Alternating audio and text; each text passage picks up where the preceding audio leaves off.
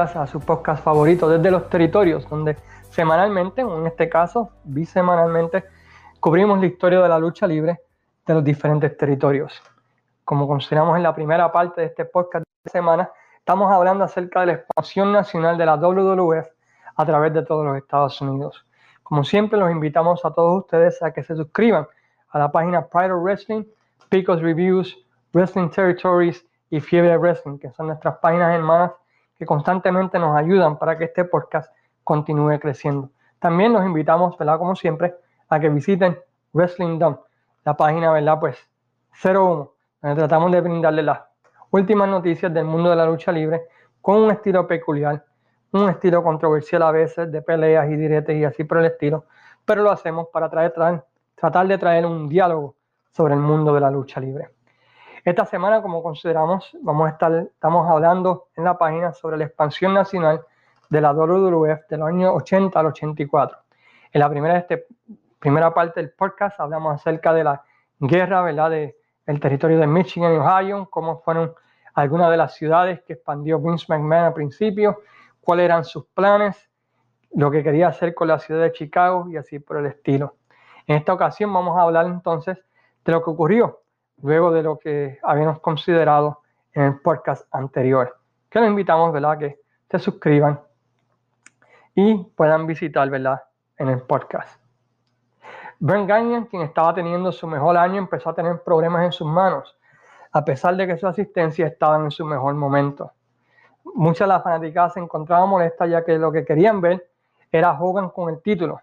Pero Byrne, en vez de darle eso, continuaba estirando el momento con finales que eran virados o descalificaciones hasta el punto de que el mismo Hogan comenzó a sentirse frustrado y le indica a Byrne que estaría yendo a Japón, no sin antes tener una reunión con este, donde hablaron de su booking, explicando que el dinero con Hogan estaba en el chase o en la búsqueda del título y que se le ponía el título, la gente no lo iba a comprar como campeón y que el dinero desaparecería con el título en su cintura.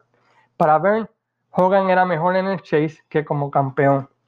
Para otros, como consideramos más adelante, Hogan era visto como el campeón o la persona que llevaría la lucha libre a sus mejores momentos. Pero aún, Byrne le hace una oferta a Hulk Hogan que nadie aceptaría, nadie aceptaría, con la condición de ponerle el título. Byrne haría Hogan campeón de la AWA con la condición de que Hogan le diera el 50% del dinero de su mercancía que Hogan vendía por su cuenta y un por ciento de los bookings internacionales de, Hogan. O sea, si Hogan ganaba 10 dólares en Japón, por ejemplo, Burns recibiría dos de estos. Esto era una práctica común en los años 50 y 60 con los promotores, pero ya estamos en una época diferente. Con esta oferta en mano, Hogan viaja a Japón a luchar para New Japan, en donde tuvo una conversación que discutiremos ¿verdad? con Vince un poquito más adelante, que cambiaría la historia de la lucha libre. Un par de semanas después, para sorpresa de Vince, quien quería hacer un evento similar, Jim Crockett anuncia que en noviembre estaría realizando un evento de circuito cerrado con los otros promotores de la NWA llamado Stargate, con el evento estelar de Harley Race y Ric Flair por el título mundial en un ángulo que se llegó a conocer por Flair for the Gold, que se transmitiría a través de todos los territorios de la NWA a través del circuito cerrado, incluyendo Puerto Rico. Enojado por esta noticia que le robó su idea, Vince se reúne con el campeón mundial de la NWA Harley Race en San Luis y le ofrece 250 mil dólares para que Race no se presentara en el evento, brincara la WWF, hiciera una lucha de unificación con un campeón futuro de la WWF. Race lo rechazó, dice la leyenda y dice el mismo Race, indicándole a Vince que no se podría mirar en el espejo si aceptaba la oferta y que haría el trabajo a Flair como estaba pautado a hacer. Esto enojó a Vince de tal manera que se lanzó sobre Race y cuentan las leyendas que Vince termina saliendo bastante maltrecho de esa pelea con Harley Race y que recibió una paliza en ese baño del hotel en San Luis. Ya que Race pues, es uno de los luchadores más fuertes legítimamente del negocio. Hasta que supuestamente pues Race se cansó de darle a Vince. Es lo que cuenta la leyenda. Crockett Promotions da un home run con Starcade con 15.447 personas pagando en el Greensboro Coliseum en la ciudad de Greensboro, North Carolina, con un gate o ganancias de 500 mil dólares, con más de otras 30 mil personas viendo el evento en circuito cerrado a través del territorio de Puerto Rico. En un evento donde Ric Flair derrota a Harley Race para coronarse nuevo campeón mundial de la NWA. No solo el show fue un éxito, pero oficialmente Dusty Rose, quien diseñó el nombre del evento, abandona su territorio base de la Florida y se une a Crockett Promotions como productor booker y talento preparando el terreno para el feudo Rose vs. Flair que ayudaría al Crockett Promotions básicamente durante el año 85. Antes de discutir lo que pasó en diciembre del 83 en la WWF, sería bueno revisar lo que estaba sucediendo en el ring en la WWF durante ese tiempo. Bob Backlund continuaba siendo el campeón mundial de la WWF, título que había ganado en 1978, pero ya para finales del 82 y principios del 83 había perdido mucha de la gasolina frente a los fans, en especial luego de la historia donde Superstar Billy Graham rompe el título mundial de la WWF y Backlund rompe a llorar en televisión, pero llorar de una manera que en vez de darle simpatía fue todo lo contrario, la gente empezó a verlo como un llorón. Sumado a esto cambió su imagen y esto tampoco lo favoreció y poco a poco la gente fue perdiendo interés en él, llamándolo en otras cosas Boring Bob Backlund o Crying Backlund. Inclusive, el feudo más interesante en el 83 en la WWF fue el feudo entre Don Muraco versus Jimmy Snuka, demostrando que la WWF estaba buscando algo diferente. Esto es algo que también vio Vince, que no veía a Backlund como ese campeón que podía llevar el producto a su sueño, que era alrededor de los Estados Unidos. Así que como cortesía profesional, Vince Jr. le indica a Backlund que era el tiempo de perder y le indica a este cual luchador Vince quería que Backlund pusiera over. Una vez notificado, Backlund rehúsa perder con ese luchador misterioso que no se había revelado al público y se decide entonces que una vez este luchador misterioso filmara, Backlund perdería frente a The Iron Sheik, pero sin ser planchado. Algo a lo que Backlund accedió debido a que Sheik era un luchador creíble a los ojos de Backlund, ya que Sheik había competido en Olimpiadas y era un luchador amateur o este, un luchador considerado legítimo a los ojos de Bob Backlund. En diciembre, Burns estaba planeando lo que en Puerto Rico sería considerado, o como le llamamos nosotros acá en la isla, el cierre de temporada con el evento estelar de Hulk Hogan versus Nick Bowinkel enjaulados por el título mundial de la IWA en la arena de San Paul. Pero lo que no sabía Burns era que mientras él planeaba esa cartelera, Vince Jr. envió a su papá Vince Padre a Japón para hablar con Hogan. En esa reunión, Vince Padre le deja saber a Hogan que su hijo lo haría la cara de la compañía y que tendría un reinado estilo Bruno Sammartino o Bob Backlund y que aprovechara la oportunidad de trabajar en la ciudad más grande de los Estados Unidos, donde su popularidad y la habilidad de hacer más dinero en mercancía era más grande y que hablara con su hijo para que lo escuchara de su propia boca. Hogan llama a Junior o a Vince Jr., quien le dice lo mismo y más cosas convenciéndolo de que brincara la WWF. Usualmente, cuando un luchador iba a dejar un territorio, le daba varias semanas al promotor de aviso para que él buscara otro talento y usualmente el talento que se iba ponía en over al resto del talento para así, como quien dice, no quemar puentes y quemar bien para un regreso futuro si necesitaba volver a ese territorio el luchador. La fecha de diciembre 15 del 83 fue el día donde Vern recibe por primera vez un telegrama de Hogan, donde le indica que no estaría regresando a la empresa.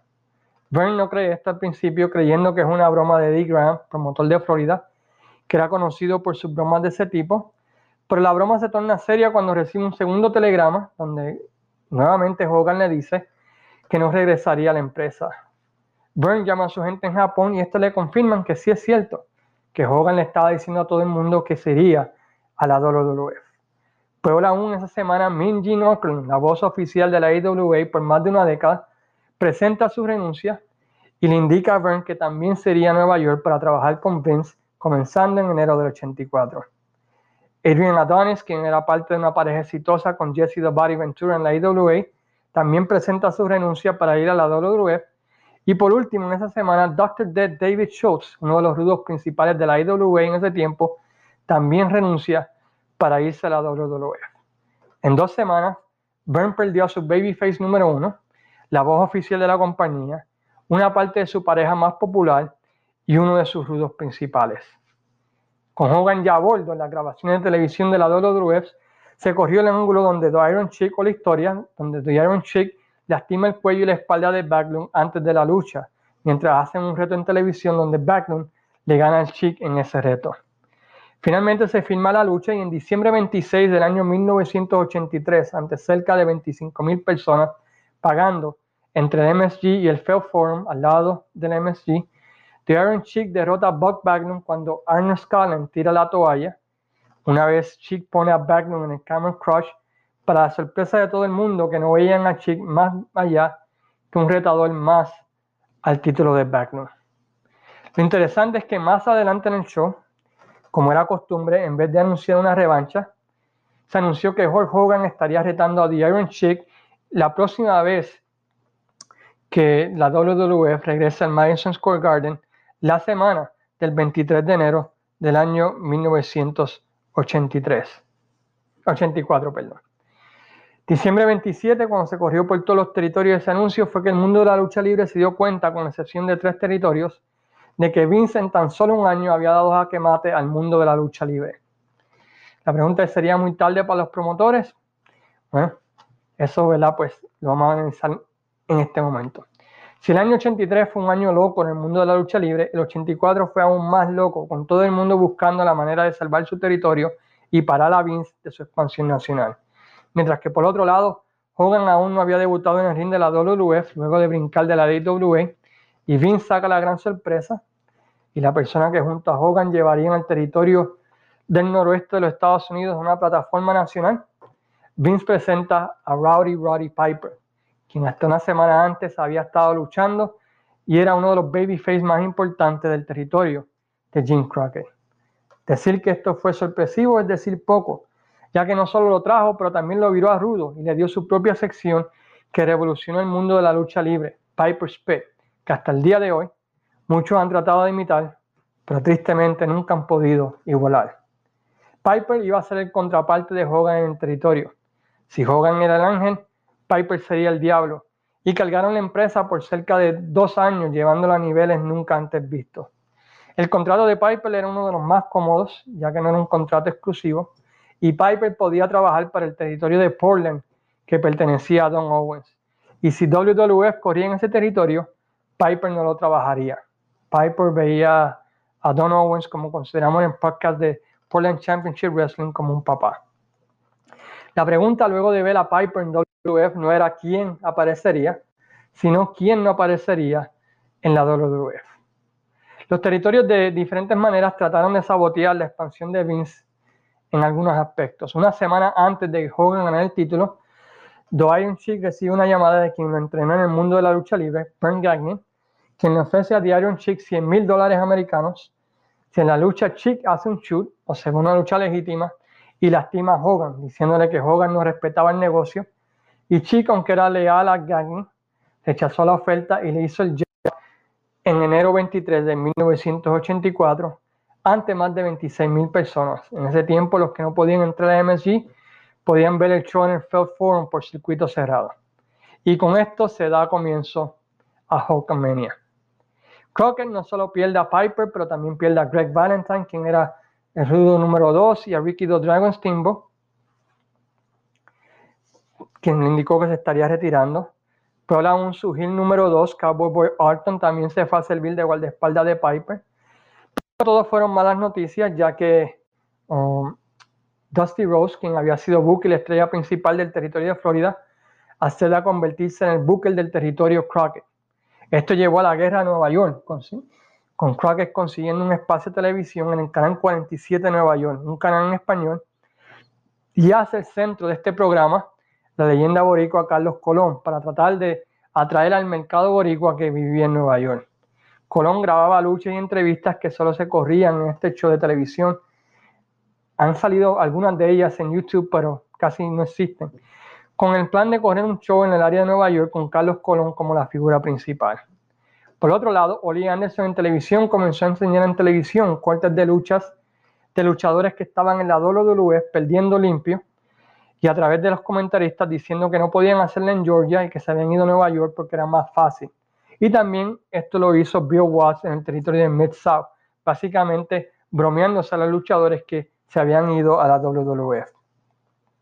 Pero esto no funcionó porque en aquel momento que enseñó de luchas de Piper perdiendo, pues, tú sabes, no, no hacía nada importante. Vince continuó su expansión, consiguiendo televisión en el territorio de Crockett, en Carolina del Norte, en el territorio de Lawler, en Memphis, en Dallas, en el territorio de los Bon y en el territorio de Portland que pertenecía a Don Owens, casi siempre en el mismo horario del programa local y en otra cadena de televisión. Y finalmente en St. Paul, Minnesota, la base del territorio de la IWA, a pesar de que Vern había hecho todo lo más posible para que este no pudiera entrar. Para echarle más sal en la herida, Vince corre en St. Paul, Minnesota, con Hulk Hogan versus David Schultz en el evento estelar. El evento estelar que la IWA había estado corriendo antes de que ambos brincaran a la WWF. No solamente eso, pero también corre un ángulo donde Min Jin, la cara de la IWA, lucha junto a Hulk Hogan en una lucha en pareja contra, quiero decir, Mr. Fuji, no me acuerdo contra quién más en este momento. Así que básicamente Vince se burla en la cara, ¿verdad? De, de Vern Gagner y esto. Consigue también Vince en este tiempo, en el principio del 84, entrar al oeste de Canadá a comprar el territorio de Stu Hart en Calgary llamado Stampede, cerrándose, cerrándolo y llevándose a lo mejor que tenía la promoción en los British Bulldogs con Jim Neyhart y Bret Hart, entre otros que se llevó para el territorio. Pero la satisfacción más grande para Vince fue el famoso Black Saturday, del cual ya cubrimos en un podcast anterior y que los animamos a que escuchen, donde Vince pudo cobrar venganza contra Ollie Anderson y retirarlo. Uh, Crockett reacciona esto anunciando que la NWA estaría invadiendo el territorio de Vince con un show en el Meadowlands de Nueva Jersey, con Carlos Colón en el evento estelar y aunque el plan era Carlos Colón versus Ric Flair, como siempre sucede en este tipo de eventos interpromocionales, la pelea sobre quién iba a ganar, pues cambió esos planes y con Carlos Colón demandando que debido a que él era la estrella, él debía ganar la lucha. Y creo que le dijo, sí, mi sí, cómo no. Creo que cambió la cartelera con Flair luchando frente a Ricky Steamboat y Carlos Colón luchando a Tully Blanchard por el título universal terminando el experimento de Crockett luego de esa cartelera, solo por su cuenta en Nueva York hasta el 1988 con el Bunkhouse Stampede. No todo fue color de rosa para Vince, este trata de correr un show en Memphis y hubo más gente en mi casa, y yo vivo solo, que los que fueron a ese show. Básicamente haciendo que Vince no regresara a Memphis por mucho tiempo, en vez de competir con Jared y Lawler en ese tiempo, y Jared y Jared y Lalo lo que hicieron en ese tiempo fue que dieron un show gratis. El mismo día de la WWF dieron un show gratis. Vengan todos los que quieran. Claro está, gratis o pagar. Mataron por completo a Vince en esa cartelera. Vince tampoco tuvo mucho éxito en el territorio de Mid-South y tampoco en las Carolinas, donde Crockett era el fuerte, dando líneas claras de batalla. El estilo de la WWE o WWF no podía entrar en el estilo sureño de lucha, que era más violento, más sangriento y más basado en historia, ¿verdad? Mientras que el estilo del sur, pues no podía entrar en el norte, donde era más basado, ¿verdad? En hombres grandes, luchas de brawlers y así por el estilo. Pero a pesar de esas derrotas en el sur de los Estados Unidos, Vin hizo lo mejor que sabía hacer, ir a la AWA y robar ese talento de la AWA. En esta ocasión se robó dos que básicamente salieron la muerte de la AWA. Jesse Body Ventura, quien en ese tiempo era el retador número uno el título de Rick Martel, y se llevó a Bobby the Brain Heenan, quien había sido el manager número uno en territorio por más de una década. Lo que llevó a que la IWA se viera como la liga menor de la WWF, ya que casi todas sus estrellas terminaron con Vince. Creativamente la WWF estaba en un buen nivel, el Piper Speed, en especial el feudo de Piper vs. Nuka, estaba bien caliente, y Cindy Lauper había comenzado su asociación con la empresa en el famoso Rock and Wrestling que le dio publicidad mainstream de gratis a Vince, haciendo ver a la WWF como la liga número uno del mundo, a pesar de que en las asistencias esto no era así.